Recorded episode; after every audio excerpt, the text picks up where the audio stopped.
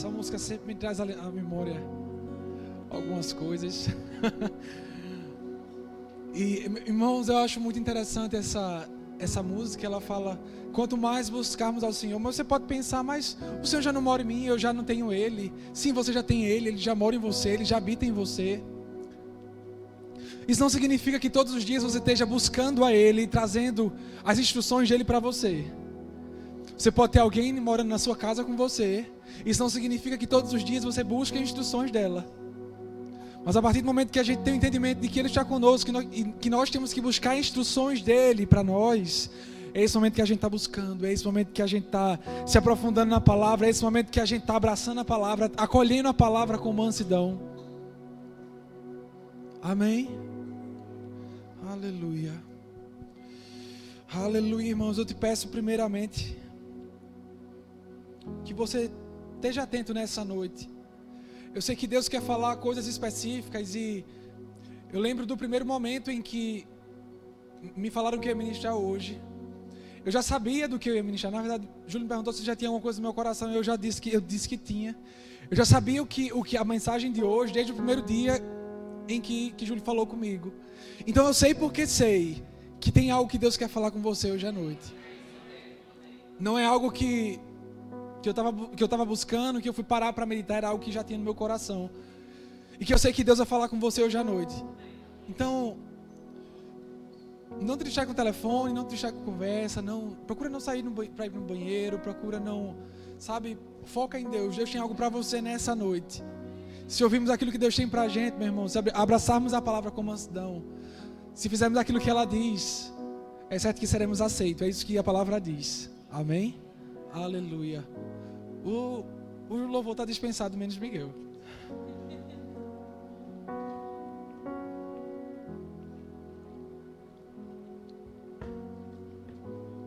Aleluia. Está comigo nessa noite? Tem ninguém em casa não, né? Todo mundo aqui. Importante a gente trazer a nossa mente. Estamos aqui em corpo, alma e espírito. Não estamos aqui somente adorando ao Senhor, nosso espírito está ligado, está pronto, mas a nossa alma está distante. Então, antes de começar propriamente dito a mensagem de hoje, eu quero começar fazendo algumas perguntas. A mensagem ela vai ser introduzida iniciando dessas perguntas. Amém? Eu, eu queria desmistificar algo. Eu quero dizer a você que eu já sei que as minhas mensagens, ela não é muito de glória a Deus, aleluia. Então, se você puder dar um glória a Deus, aleluia, vez ou outra, vai ajudar. Amém? Mas eu sei que no final das contas a palavra está entrando. Vamos embora.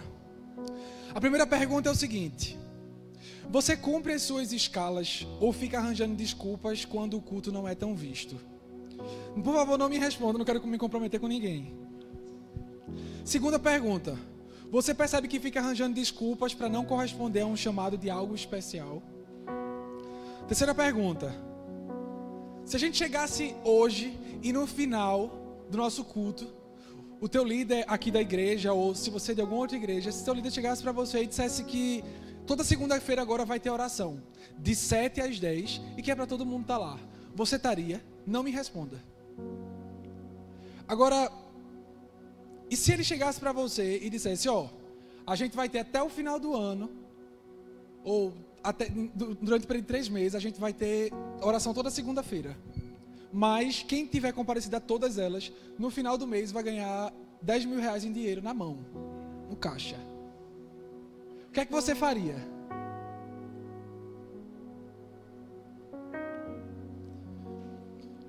Eu pedi para você não responder, para você não se comprometer com ninguém, nem com a pessoa que está do seu lado, só com você mesmo.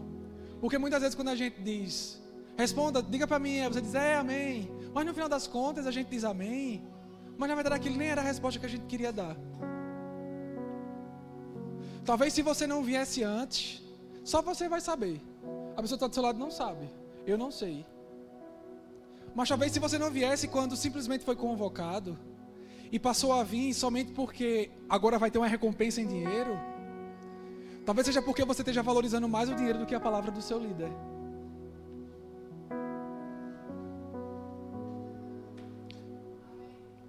Obrigado. Se você não participou, se você não participaria, meu irmão, isso aí só quem vai saber é você. Se você não participaria, então você já sabe o valor da palavra que o líder tem para a sua vida. Talvez você viesse, você saberia o valor que o líder tem para você, que a palavra dele tem para você. Mas se você não viria e só viria por conta do, da, da recompensa, é um estímulo. Então você possa pensar, é um estímulo, Giovanni. Quem está prestando? Quem não queria 10 mil reais? Eu queria. Mas deixa eu te falar, o dinheiro ele não pode ser um foco para as coisas espirituais. O dinheiro ele vem como uma recompensa. A palavra de Deus diz para a gente buscar primeiro o reino de Deus. E as outras coisas elas vão ser acrescentadas. Eu não sei o que, é que você precisa, mas eu sei que no reino de Deus tem. Porque a palavra me garante isso. Então, basicamente, você já sabe o que a gente vai falar hoje à noite, né? Obrigado, Mateus. Vamos falar sobre honra. Irmãos, isso é o que tem alcançado minha vida, isso é o que tem me mudado. E eu sei que isso tem, tem tido resultados que eu não podia contar. Eu não poderia mensurar. E eu só sei porque acontece e não sei como. Que sei como. Mas eu só sei que acontece. A palavra fala. Se você quiser, você não precisa abrir. Mas em Salmos 133.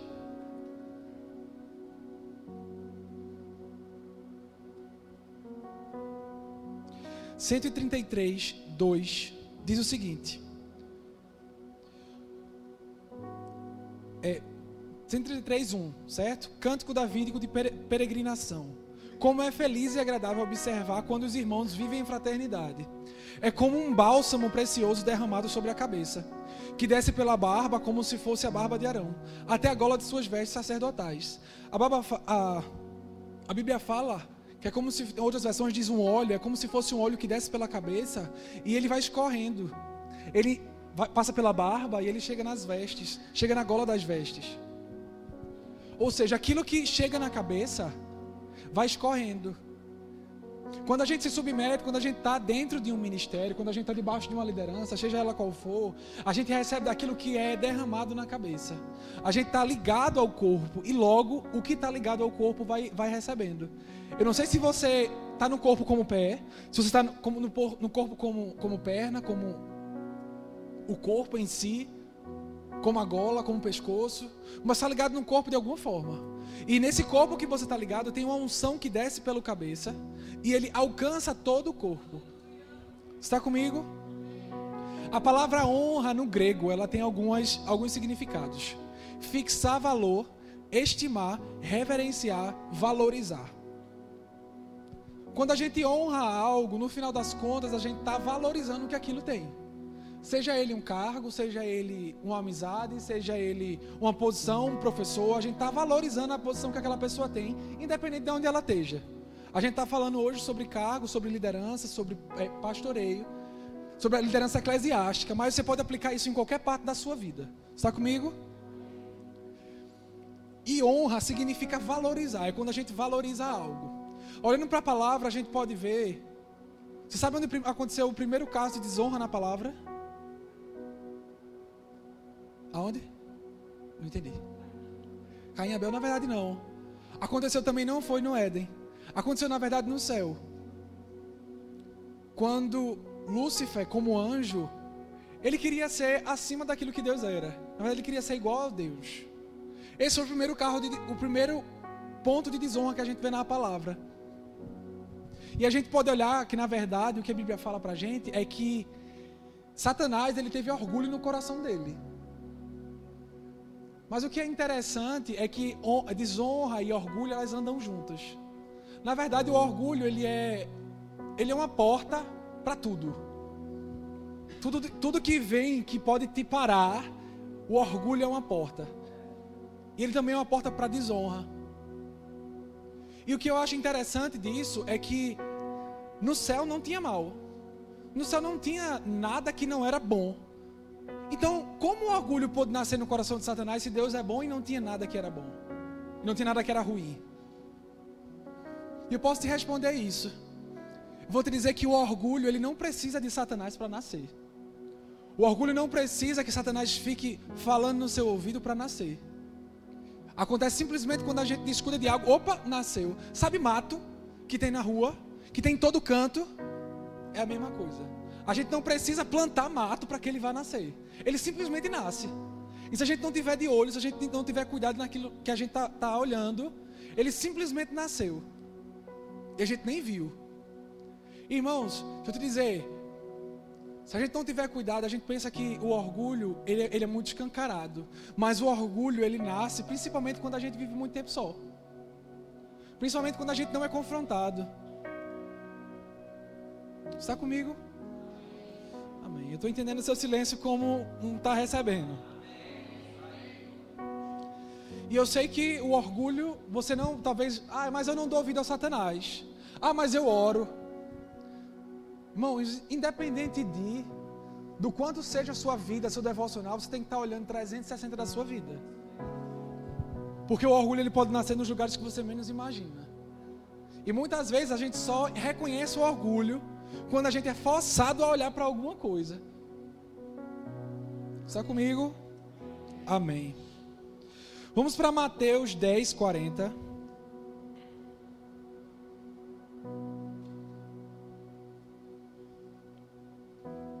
Aqui a gente já entendeu a questão de honra, a gente já entendeu a questão de orgulho, questão de desonra.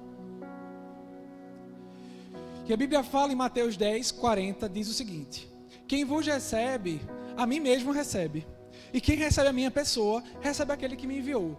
Aqui é Jesus falando para os discípulos. Ele está dizendo: Ó, quem recebe a vocês, recebe a mim. E quem me recebe, recebe a Deus, que me enviou. Recebe a meu Pai que me enviou.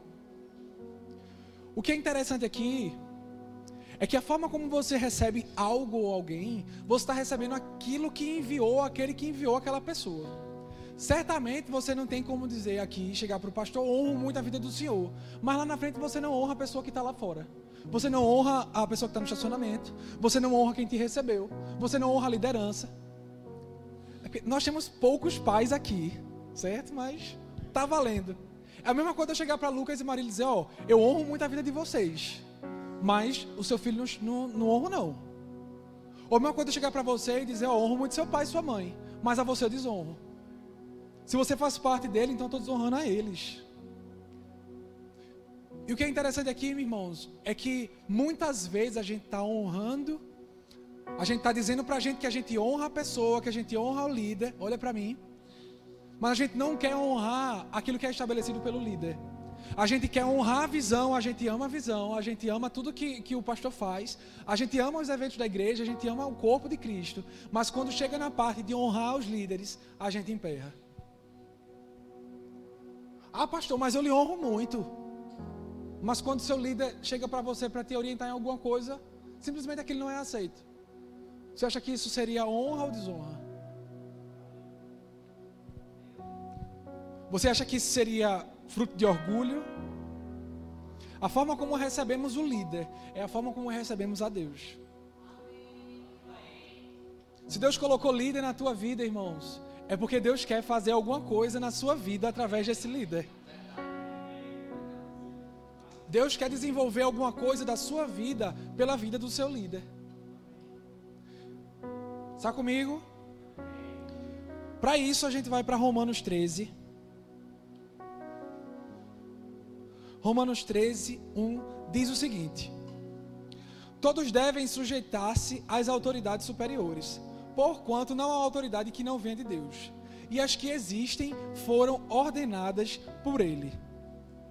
Portanto, quem se recusa a submeter à autoridade está se colocando contra o que Deus instituiu. E aqueles que assim procedem trazem condenação para si mesmo. Olha para mim agora.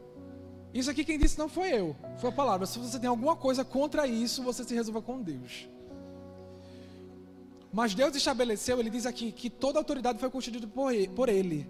Isso não quer dizer que toda pessoa que está naquele cargo foi constituída por ele. Deus não ia eleger um, um, um, um satanista para eleger um, cargo de autoridade. Está comigo? Mas o que é então que vem da autoridade? Como é que funciona a, a autoridade, já que Deus estabeleceu? Deus estabeleceu o cargo de autoridade. Logo, todo mundo que se veste no cargo daquela autoridade está tá, tá sujeitado por Deus. Porque Deus estabeleceu aquele cargo. Se, se a gente chegar no, no, no trânsito e chegar lá e simplesmente fizer assim para o pessoal parar, talvez eles não parem. Mas se você, se você tiver devidamente autorizado para fazer aquilo, com uma roupa para fazer aquilo, uma roupa de guarda, uma roupa, sei lá, aquele negocinho que acende, que o pessoal balança assim, do irmão Cláudio, que fica. Se você chegar lá e fizer isso, certamente as pessoas vão parar. Se você apitar, certamente as pessoas vão olhar. Porque você está devidamente ocupando aquele cargo. Você está autorizado para exercer aquela função. Logo, as pessoas elas entendem não é necessariamente a você. As pessoas entendem não é necessariamente a, a, a Julie que está num cargo de liderança. Não é a Lucas que está num cargo de liderança. É a posição em que ele ocupa. Está comigo? E por nós conhecermos a pessoa, por nós conhecermos a vida da pessoa, a gente acaba tendo aquele apreço pela pessoa, aquele apreço pela, pela pessoa que está à nossa frente. E aí é onde nasce a honra. É a mesma coisa onde cabe um presidente. Se, sei lá, tá, Lula quando estava lá, ele estava lá e ele exercia um cargo de autoridade. Independente do que ele fez ou não, ele estava no cargo de autoridade. A partir do momento que ele sai, ele já não é mais presidente do nosso, nosso país. Entra uma outra pessoa. Ela exerce o cargo de autoridade. Se a partir do momento que ela sai, ela não exerce mais autoridade sobre aquilo. O cargo, a, a autoridade está no cargo. Você está comigo? A legalidade está no cargo. E Deus, aí é onde a gente vê que Deus estabeleceu hierarquia. Hierarquia, obrigado, irmão, porque travou aqui. Eu orar em língua. E vocês interpretar. Deus estabeleceu hierarquia. A gente vê que Deus é um Deus organizado. Que tudo que Ele faz na palavra tem uma organização. Se Deus quer falar alguma coisa com alguém, Ele usa pessoas devidas para falar. Mas também Ele vai diretamente à pessoa. Eu queria que você abrisse em Salmos 92.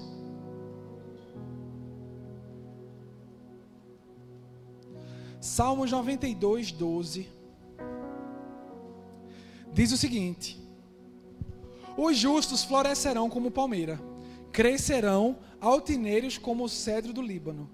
Observe o versículo 13. Ele diz: Plantados na casa do Senhor, florescerão nos átrios do nosso Deus. Olha que interessante, ele diz que o justo, quando ele está flore... tá plantado à casa do Senhor, ele está florescendo, ele está dando frutos, ele está fazendo aquilo que ele foi feito para fazer. E eu vou te fazer uma pergunta: por que será que tem tantos justos que estão na casa do Senhor e que eles não estão florescendo? Certamente eles não estão plantados na casa do Senhor. Certamente eles não estão se sujeitando àquilo. Sabe por quê?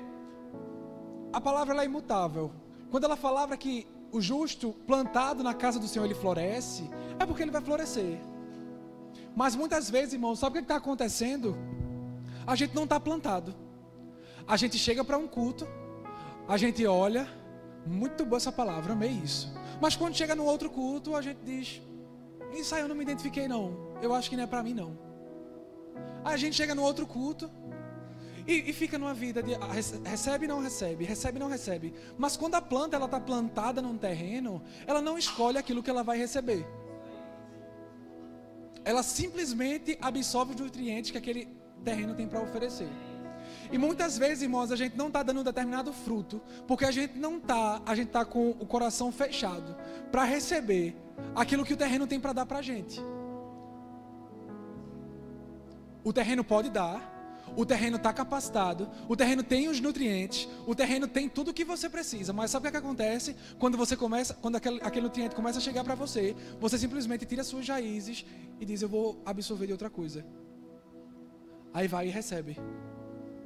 Aí simplesmente aquela, aquela árvore ela não dá o fruto. Ela está verde. Mas chega na parte, na hora dela dar o fruto, ela não dá o fruto. Está aqui comigo?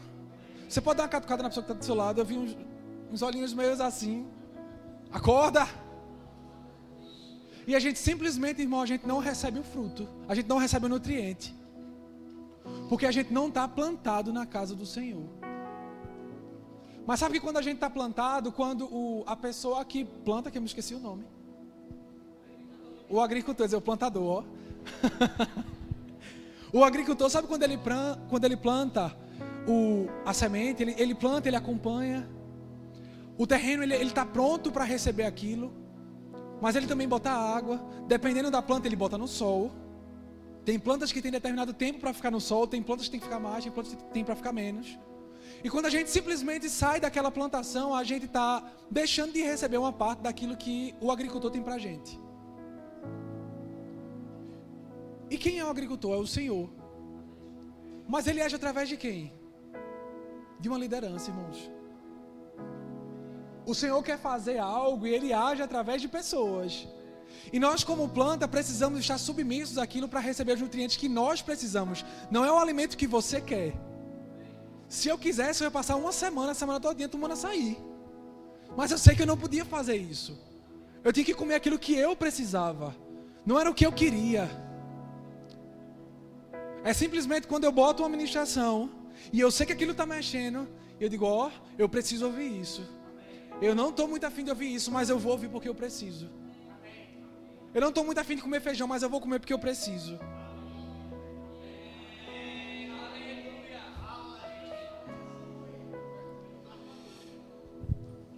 E aquilo que a gente, aonde a gente está, é aonde a gente vai absorver. Certamente você vai absorver. Nós temos que ter, ter, temos que ter cuidado no lugar onde estamos. A terra dá aquilo que precisamos. E se a gente não honra o que Deus honra, a gente vai ter problema. Deus honra a liderança. Quando Deus planta alguém em algum lugar, eu até lembro que eu falei isso no acampamento do ano passado. Quando tem a parábola do, da semeadura, e algumas sementes elas caem em vários lugares, alguns, alguns brotaram, outros não. E com o tempo, até os que brotaram, eles morreram, porque eles foram colocados no lugar errado. Mas sabe que você aqui, Deus te plantou nesse lugar, na igreja que você faz parte, com um propósito. Certamente o lugar que você está não é um lugar pedregoso.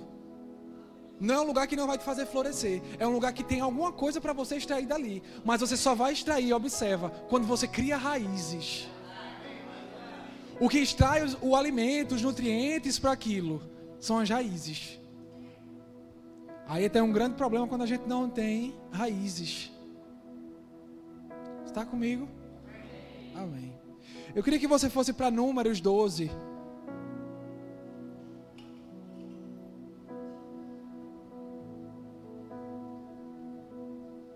Eu quero que você entenda, irmãos, que Deus ele tem, ele, ele trabalha com hierarquia. Deus trabalha com, com um fluxo certo. O nosso Deus ele não é um Deus de confusão. Aquilo que Deus fala e Deus faz é fácil de ser entendido. E muitas vezes, quando a gente não entende, a gente não precisa ir contra aquilo. A gente só precisa crer. A gente só precisa vai e crer. Vocês abriram Números 12, diz o seguinte, no versículo 1. Miriam e Arão começaram a murmurar contra Moisés, porque ele havia se casado com uma mulher cuxita, etíope. E assim questionaram: Falou porventura Yahvé somente com Moisés? Não falou igualmente a nós. E Avé ouviu tudo isso. Ora, Moisés era um homem muito paciente e mais humilde dos homens da sua época. Subitamente disse Yahvé a Moisés, a Arão e a Miriam: Vinde todos os três à tenda do encontro. E todos os três dirigiram-se à tenda. Olha para mim agora. O que aconteceu aqui é que é, Miriam era profetisa e Arão era sacerdote. E os dois eram irmãos de Moisés. Moisés era o irmão mais novo dos três. Ele se casou com uma mulher cuxita, que não era de acordo com a tradição deles. Então eles questionaram a Moisés, dizendo: ele, ele quebrou, quebrou aí o que era para ser feito. Ele fez errado. Mas por acaso Deus não falou também com a gente, como se dissesse: a gente também pode dar continuidade a isso que, que ele está fazendo aqui. Não é somente porque ele, Deus só falou com ele que, que é ele que vai à frente, não. Deus falou com a gente também. E aí foi quando o Senhor chamou eles para conversar com eles três. No versículo 15. Quando Yahvé desceu na nuvem e se deteve à entrada da tenda, chamou Arão e Miriam, e ambos se apresentaram. Então disse Yahvé: Ouve, pois, as minhas palavras. Quando há entre vós profeta, eu, o Eterno, me faço conhecer por eles, por meio de visões, e falo com eles em sonhos. Contudo, diga contudo, não é assim que procedo para com meu servo Moisés, o mais fiel dos servos da minha casa. Com ele converso face a face, claramente, e não por enigmas ou parábolas. E a ele foi revelada a forma do Senhor. Por que ousaste falar contra o meu servo Moisés? Então a ira de Yahvé se inflamou contra eles, e ele, e ele os deixou. Quando a nuvem se afastou da tenda, Miriam estava com o corpo tomado por uma terrível doença da pele. Sua aparência era, de, era desbranquiçada como a neve. Quando Arão voltou seu olhar para Miriam, reconheceu de imediato que ela estava com uma espécie de lepra. Olha que interessante, irmãos. A gente tinha ali três homens de Deus. Três, dois homens e uma mulher. Três pessoas de Deus. Deus falava com os três independente de ir. Mas um tinha a posição de governo. Um ocupava um cargo de governo. Olha que interessante, não foi um membro qualquer que falou da liderança, não foi um membro qualquer que falou de Moisés. Foram, foi um sacerdote e uma profetisa. Sabe que independente do cargo da gente, o que a gente tem que honrar não é a pessoa que está lá. Porque nesse caso eles desonraram a pessoa como irmão. Ah, mas eu conheço Moisés. Meu irmão, o Senhor não falou com a gente também? Ah, mas o Senhor não me colocou também como liderança? Eu me falar comigo. Mas existem instruções que a gente tem que receber e se submeter. E que muitas vezes não é aquilo que a gente quer. Muitas vezes não era da forma como a gente ia fazer. Olha que interessante. Tem coisas que simplesmente não era o jeito que eu faria. Não está errado aquela pessoa fazer daquele jeito. Só não é a forma como eu faria. E muitas vezes a gente está reprovando as coisas porque não era o jeito que a gente fazia, o jeito que a gente ia fazer. Irmão, se Deus falou com aquela pessoa, a nossa missão não é saber o porquê ela está fazendo daquele jeito. A nossa missão é fazer cumprir a visão que Deus estabeleceu.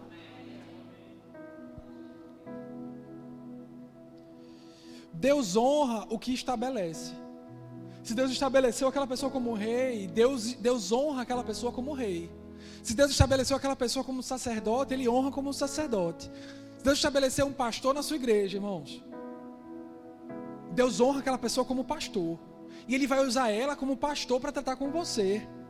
Mais na frente, é, Arão ele ora ao Senhor e Miriam ela fica, ela é curada, porém ela teve que passar sete dias fora do acampamento. E o acampamento todo parou por conta disso. Eles não podiam andar mais, porque Miriam tinha que estar afastada durante sete dias. Olha que interessante. Que a desonra dela afetou toda a equipe. A gente acha que é tão interno, a gente acha que é tão pessoal. Ah, mas é tão pessoal. Ah, mas é aquilo ali, deixa pra lá. É isso aí mesmo. Satanás ele não quer uma porta não, ele quer uma brecha. Quando a gente abre uma porta, é maravilha, é mamão com açúcar. Mas quando a gente abre uma brecha, é o suficiente. Está comigo? Amém. E o que eu entendo a partir daí é que a gente precisa ter a mesma consideração que Deus tem sobre algumas coisas. Deus tem consideração a respeito de alguns cargos e algumas coisas diferentes, que a gente precisa também ter a mesma consideração de Deus. Nós precisamos andar como imagem e semelhança de Deus, considerando aquilo que Ele considera santo, considerando aquilo que Ele considera como pecado, pecado. Aquilo que Deus estabelece como uma conduta certa é para a gente estabelecer como conduta certa. E aquilo que Ele não estabelece é não, irmãos. A gente observa aí que Ele a gente observa aí um pouco de familiaridade. As pessoas tinham um pouco de familiaridade e por isso acabaram perdendo a bênção. Com isso também eu entendo uma coisa. O Senhor falou comigo e eu demorei um pouco para entender. A gente colhe aquilo que a gente planta, mas a gente colhe aquilo que a gente também não planta. Como assim? Isso deu um nó na minha cabeça, mas depois eu entendi. A gente pensa que quando a gente está passando por algo, a gente está plantando, certo? Estou passando e estou colocando semente. Mas quando chega nesse determinado ponto, o que eu faço é simplesmente não, não plantar. Então eu passo por aqui, eu não planto. Mas quando chega aqui, eu planto de novo.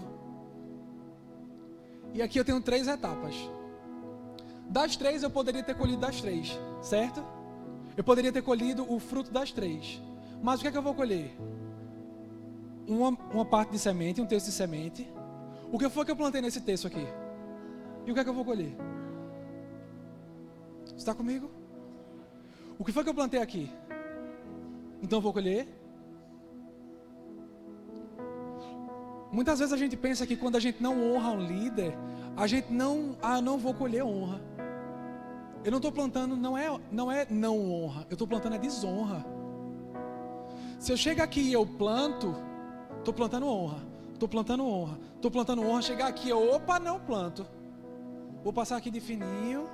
Chega aqui de novo, eu planto, planto, planto. Chega aqui, eu vou colher o quê? Honra. Chega nesse texto, eu vou colher o quê? Desonra. Não é somente aquilo que a gente faz, é aquilo que a gente dá. Na verdade, desculpa, não é somente aquilo que a gente dá, é aquilo que a gente faz. É aquilo que está aqui, ó. Quando a gente não faz alguma coisa, a gente também está colhendo aquilo que a gente não faz. A gente está colhendo as vezes que a gente se omitiu. A gente está colhendo as vezes que a gente não falou porque a gente estava com vergonha. A gente está colhendo as vezes, está plantando também essas vezes que a gente não falou porque, eita, tem uma consideração tão grande, eu não queria falar para não estragar a amizade. Isso que você está fazendo não é somente não plantando uma fala. Você está plantando uma semente de morte. Uma pessoa que ela continua andando na ignorância, ela vai colher o que, irmãos? Não é somente aquilo que você dá. Não é quando eu chego para alguém e eu dou um abraço, eu dou uma palavra, eu estou plantando coisas maravilhosas na vida dele. Ah, eu estou plantando meu serviço. Mas a partir do momento que a gente não faz, que a gente trava, a gente também está plantando. Irmãos, queira ou não queira, você vai colher. Eu não sei o que é que você tem plantado. Eu não estou falando de ofertas, eu estou falando de atitudes, eu estou falando de honra. Eu não sei o que é que você tem plantado na sua vida, no seu trabalho com o seu chefe. Eu não sei o que é que você tem plantado nas atitudes para com o seu presidente. Eu não sei o que você tem plantado de coração com o seu líder. E eu não falo somente de fazer, eu falo de atitudes de coração. Você está comigo?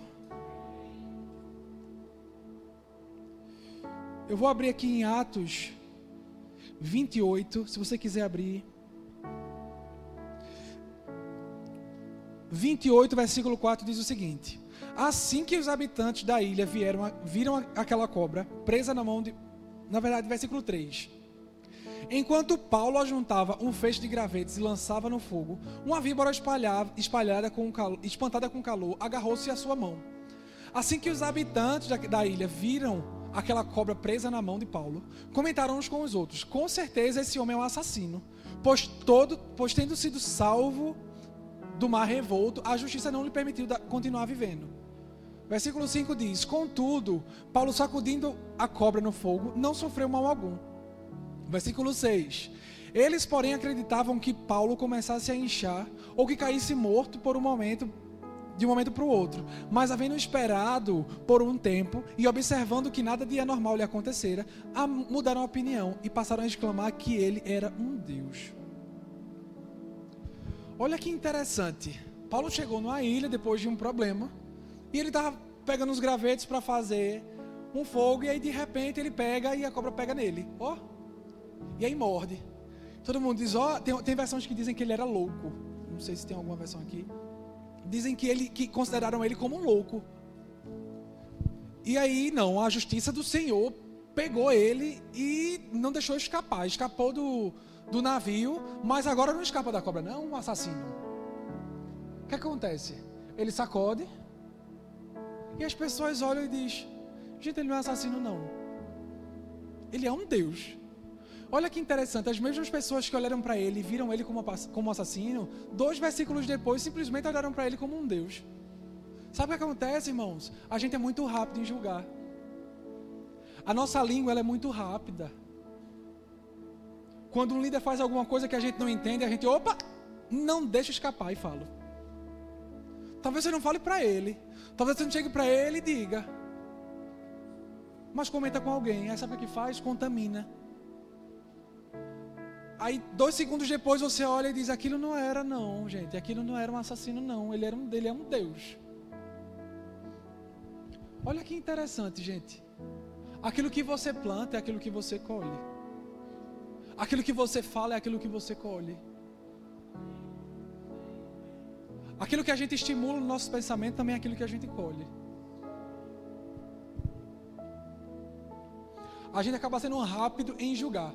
Eu ouvi a ministração que o apóstolo Guto ele estava dando aula no, numa, numa escola de ministros. E ele foi para um prédio, ele estava hospedado num prédio, no quarto, e uma das filhas dele estava com ele. E quando foi à noite, né, perto da hora de dormir, a filha dele simplesmente colocou o dedo na tomada e ele repreendeu ela, deu um grito nela. E ela começou a chorar, começou a gritar aquela coisa toda. E ele, meu Deus do céu, ele constrangido, né, para o pessoal da casa não acordar e os vizinhos não acordarem, ele pegou um travesseiro e botou na cara dela para ela não, não, não, para ninguém ouvir. O que aconteceu? O vizinho da frente viu, do outro apartamento viu, e começou a gritar: Faço não, seu assassino! Mas olha que interessante, aquela pessoa que estava chamando ele de assassino, não sabia na verdade o que é que tinha acontecido. Não sabia que a menina era filha dele, que ele estava tentando não incomodar, e estava bibliotando a casa do vizinho. Existe isso? Sabe, gente, a gente tem que começar a, olhar, a aprender a olhar todos os lados da história. Enquanto não tiver ouvido para ouvir, não vai ter gente para falar. Se não tivesse ninguém aqui, certamente eu não ia pegar o microfone e ia ficar falando sozinho. E sabe o que a gente tem que aprender a fazer? Calar a boca. Tem coisas que não é da nossa alçada a falar. Na antiga aliança, Miriam estava debaixo de uma lei, hoje a gente está debaixo da graça. Mas se a gente estivesse debaixo da lei, irmãos, muitas vezes, talvez a gente estivesse aqui mais. Porque a gente é muito rápido no falar, a gente é muito rápido no pensar. A gente simplesmente julga. E ninguém vai falar se não tiver desonra. Eu vou abrir aqui. Se você quiser anotar, você anota. Mateus 13, 57. Vou ser bem rápido aqui.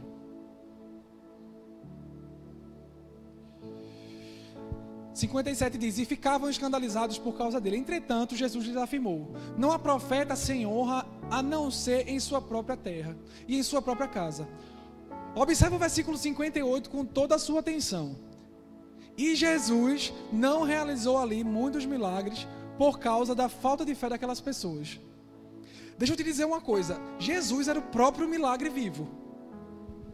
Agora imagina, Jesus chega aqui, vamos supor que Jesus chega aqui como pessoa física. O próprio milagre, aquele que curou, que levantou dos mortos e tudo mais. Ele chega aqui, ele não consegue fazer milagres. Aí você fica dizendo: Meu Deus, é Jesus mesmo.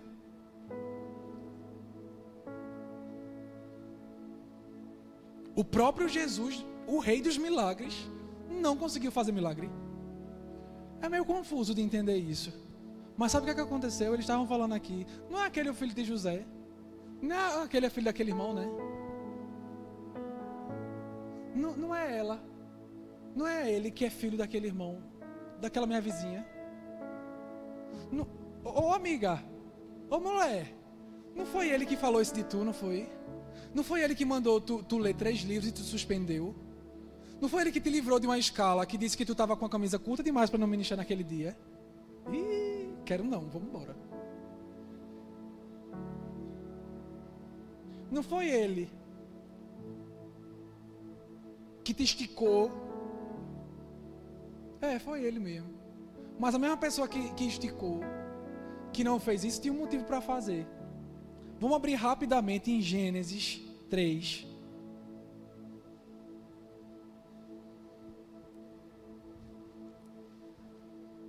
Cadê Cício? Tudo inteiro? Dois minutos. Gênesis 3, 1 diz o seguinte. Vamos ser rápido aqui. A serpente era o mais astuto de todos os animais do, dos campos que Yahvé Deus havia feito. E aconteceu que ela questionou com a mulher. Então, foi isso mesmo que Deus, Deus falou. Vós não podeis comer nenhum dos frutos dessa árvore do jardim. Ao que declarou a mulher à serpente: Nós podemos comer dos frutos da árvore do jardim, mas do fruto da árvore que está no centro do jardim, Deus disse: Dele não comeis, nele não, não tocareis, para que não morrais. A serpente então alegou à mulher: Com toda certeza não morrereis. Ora, Deus sabe que no dia em que dele comerdes, vossos olhos se abrirão, e vós, como Deus, sereis conhecedores do bem e do mal. Quando a mulher observou que a árvore realmente parecia muito agradável ao paladar, muito atraente, muito atraente aos olhos, além de tudo desejável para dela se obter sagacidade, tomou o seu fruto, comeu e deu ao seu marido, que estava em sua companhia, e a ele igualmente comeu. Olha que interessante. Deus, aquele que criou Adão e Eva, ele disse: Ó, oh, gente, é o seguinte. Vocês estão no meio de, de um jardim enorme. Vocês podem comer, fique livre aí, coma de tudo. Coma as plantas, coma as árvores, coma tudo. Mas faz o seguinte: não coma dessa aqui, não. Certamente era uma árvore bonita. É o que a, é o que a palavra fala. Deus tinha dado uma instrução. Vamos entender Deus como um líder daquele povo. Mas a serpente chegou e disse: Ó, e ele disse para tu comer. Não, a gente não pode comer, não. Porque senão a gente vai morrer. Ela disse: Não, não é bem assim, não. O negócio é o seguinte: se vocês comerem, vocês vão ter conhecimento do bem e do mal. Era isso que ele quis dizer. Come. A gente sabe o que já aconteceu. O que é que eu quero tirar daí? Duvide daquilo que te faz duvidar da palavra do teu líder. Existem instruções que os líderes da gente estão tá fazendo e muitas vezes eles estão assim gritando: Ei, não é por aí não, é por aqui. Oh, ei, para cá. Todo mundo aqui.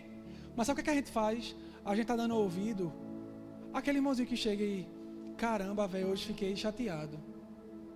Fiquei chateado. Ó, oh, Lucas chegou, disse que não foi legal aquilo que eu fiz.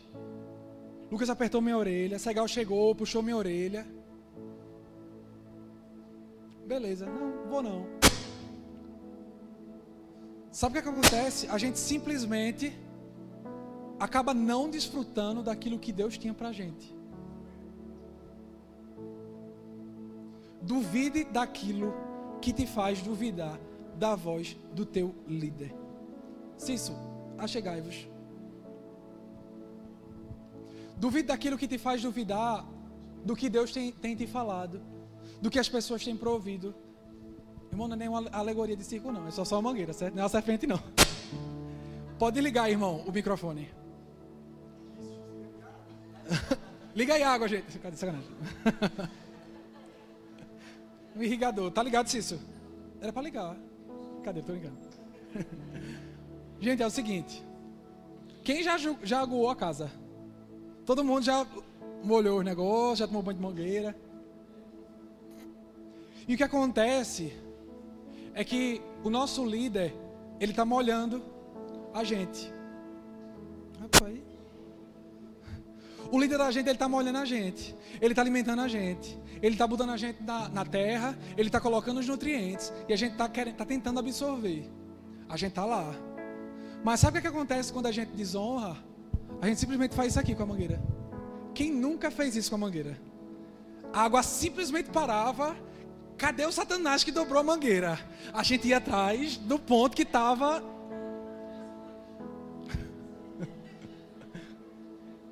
Só que a gente esquece o seguinte: a mesma mangueira que a gente desonra é a mesma mangueira que nos alimenta. A mesma mangueira que a gente dobra é a mesma mangueira que está nos alimentando. E a gente esquece que através dela tem instruções. A gente esquece que através dela Deus abriu o mar e eu passei. A gente esquece que através dela Deus curou. Eu fui, liv é, eu fui livrado de algumas coisas. A gente esquece que é a mesma mangueira que nos alimenta, que, que, que nos instrui, que nos repreende, é a mesma mangueira que nos alimenta. Por isso que muitas vezes a gente está seco. Obrigado, irmão. Por isso que muitas vezes a gente está precisando de, de uma aguinha para molhar as coisas. Porque a gente vê aquilo que é alimento, ah, porque eu não queria. É, irmãos, muitas vezes a gente não quer mesmo, não. Você acha que eu nunca saí daqui da igreja chorando de raiva?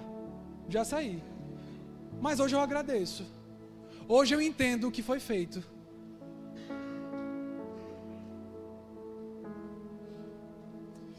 E a gente já está finalizando último ponto é o seguinte: eu vejo a liderança, né, e o, o corpo de líder e liderado como uma ostra. O líder ele é a ostra que protege a pérola. Ele está protegendo para que a pérola se transforme em pérola e a pérola se desenvolva para ter o seu valor. Mas toda a pressão, toda a, a investida de Satanás, quem recebe não é a pérola, é a ostra.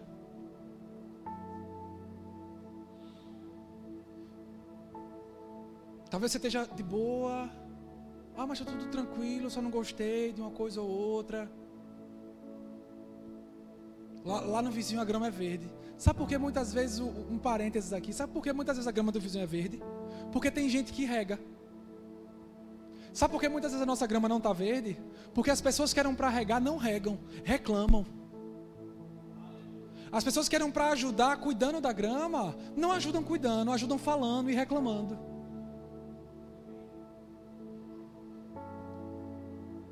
Aí deixa eu te perguntar algo. Às vezes a gente cobra tanto do nosso líder alguma coisa. A gente cobra tanto do nosso líder que ele vinha falar com a gente. A gente cobra tanto do nosso líder que ele nos deu um abraço, porque ele não falou comigo, porque ele não se preocupa, porque ele não vem atrás. Tá ok. Qual foi a última vez que você procurou seu líder e você agradeceu a ele? Qual foi a última vez que você chegou no seu líder e você disse: Meu querido, muito obrigado pela sua vida? Qual foi a última vez que você chegou no seu líder e você disse muito obrigado por aquela mensagem, que alcançou a minha vida? Qual foi a última vez que você chegou no seu líder e disse, Mateus, cara, às vezes meu coração está ali, mas está querendo ir contra, mas eu honro a sua vida. Qual foi a última vez que você mandou um recado para o seu líder perguntando como é que ele estava? Qual foi a última vez que você honrou o seu líder com um livro? A gente quer tanto que os nossos líderes ministrem sobre algumas coisas. Mas qual foi a última vez que você investiu para conhecimento na vida dele? Sabe, irmãos, aquilo que a gente cobra, a gente tem que ter autoridade para cobrar.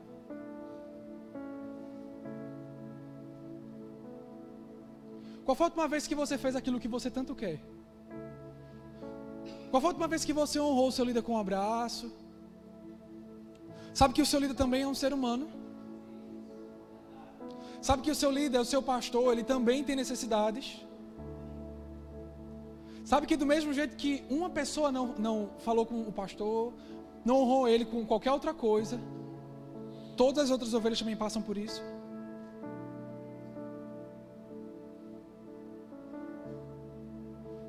Uma pessoa, às vezes, a gente ouve de uma pessoa. Eu conversando com o Mateus, eu posso ouvir de uma pessoa. Uma insatisfação, alguma coisa. Mas sabe que quando eu começo a ouvir de todo mundo, eu começo a ouvir um monte de coisa. E sabe, irmãos, se a gente quer mudança, essa mudança tem que começar a partir da vida da gente. E a gente tem que aprender a honrar aquilo que Deus honra. Aprender a considerar aquilo que Deus considera. Se Deus estabeleceu alguém para cuidar da sua vida, essa pessoa não é para fazer graça, essa pessoa é para cuidar. O médico, quando ele vai cuidar, às vezes ele faz algumas coisas que a gente nem gosta. Olha, vai ser só uma picadinha, viu? Tem uns que são só uma picadinha. Mas tem uns que é um dinossauro comendo o braço da gente todinho. E dói. Às vezes no braço, às vezes, né? a gente fica sentando assim de lado. A gente nem gosta. Mas aquilo salvou a vida da gente. Irmão, deixa eu dizer algo a você. As pessoas cuidam de você, elas oram por você. Muitas vezes ela nem. Deixa eu falar. Muitas vezes passam noites orando. Acorda de madrugada, sofre por alguma coisa. Sofre porque se preocupa. Sofre porque quer estar junto. Porque quer instruir. Mas sabe que às vezes a gente não tem como enfiar a goela abaixo as coisas. Nós que somos líderes podemos até sugerir, podemos até aconselhar, mas a gente não pode enfiar a comida goela abaixo. E muitas vezes, no final das contas, o que se ouve é insatisfação. Por conta de uma besteira. Mas não olha para a pérola que se tornou. Porque aquele líder estava protegendo. A lista de insatisfação é deste tamanho. E a de gratidão, está onde? E a de honra, está onde? Você já parou para pensar o quanto aquele líder abriu mão de algumas coisas? Muitas vezes as pessoas pensam que as pessoas que estão no ministério estão lá por falta de opção. Estão lá porque não tinham uma outra oportunidade, porque não tinham um outro, um outro meio de se encaixar. Meu querido, se você pensava isso hoje, eu vou te dizer que você está perfeitamente enganado. Só as pessoas que estão no ministério sabem o quanto abriram mão para fazer e para cuidar de pessoas. Só as pessoas que estão no ministério hoje sabem o quanto sofrem para cuidar de pessoas. E onde é que está a nossa consideração? Onde é que está a nossa honra? Eu não estou falando isso porque eu sou líder. Até eu terminar essa administração, você me tire como líder. Mas cadê a gratidão pelo pastor? Cadê a honra pela vida do pastor? Quando o pastor diz, ei, vamos todo mundo estar tá ali amanhã, no domingo à noite, que ele convocou, que todo mundo viu. Então você tem dito, vou nada, domingo à noite, estou cansado, estou escalado de manhã, tarde e noite. É, ele também. Ele também. Eu nem vou narrar a vida do pastor, porque senão. Mas ele veio agora, de sete horas de viagem. dez horas, né? Mais ou menos, contando comparada com tudo. Para amanhã ele está aqui. Fazendo reunião, servindo. A gente não tem noção, irmãos, do que os nossos líderes passam para trazer o alimento que eles trazem. E a gente se queixa tanto por tanta insatisfação.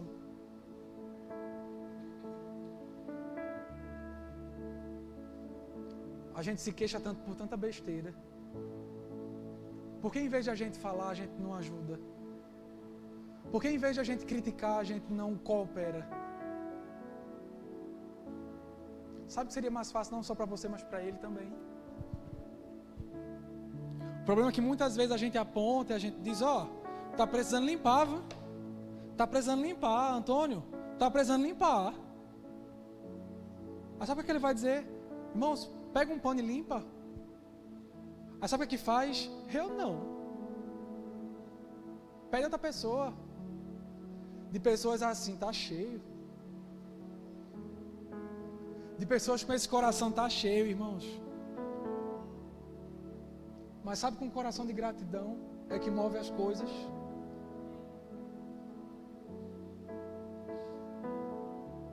Você quer mudança? Comece. Você quer ver mudança no seu líder? Que tal presentear ele com um livro? Que tal orar por ele? A Bíblia diz para a gente orar pelos nossos líderes. Qual foi a última vez? Não me responda. Qual foi a última vez que você orou pelo seu líder? Qual foi a última vez que você botou a música lá e Senhor, obrigado pela vida dele? Obrigado pela vida dela. Eu cerco eles, Senhor, com a tua, a tua unção, eu cerco eles com os teus anjos. Qual foi a última vez que você orou por provisão para o seu líder?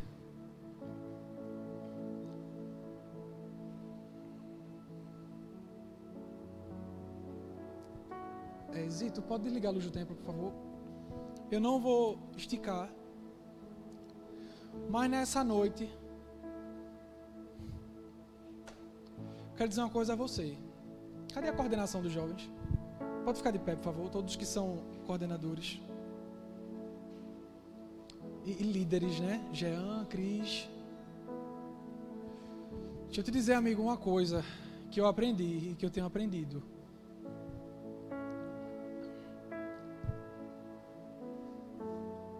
Vou falar. Essas pessoas que estão aqui hoje não vão ficar aqui para sempre. Os líderes que você tem hoje, o pastor que você tem hoje, ele não vai estar aqui para sempre.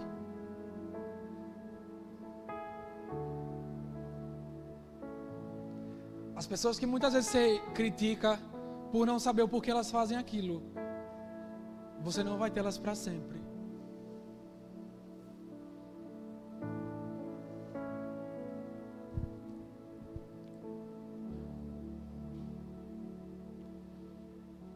E às vezes são, sabe, tão besteiras o que a gente deixa colocar. São coisas tão pequenas que a gente deixa afastar. Você não sabe até quando esses líderes vão estar aqui. Você não sabe até quando o pastor Midi vai estar aqui. Júlio vai estar aqui. Poli vai estar aqui. Quantos amam a vida que tem, a unção que tem na vida de Poli?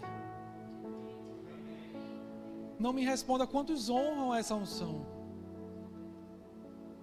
Porque talvez daqui a um ano, seis meses, um mês, eu não sei, você sabe? Meu querido, eu quero dizer algo a você. Se você tem alguma coisa para pedir perdão,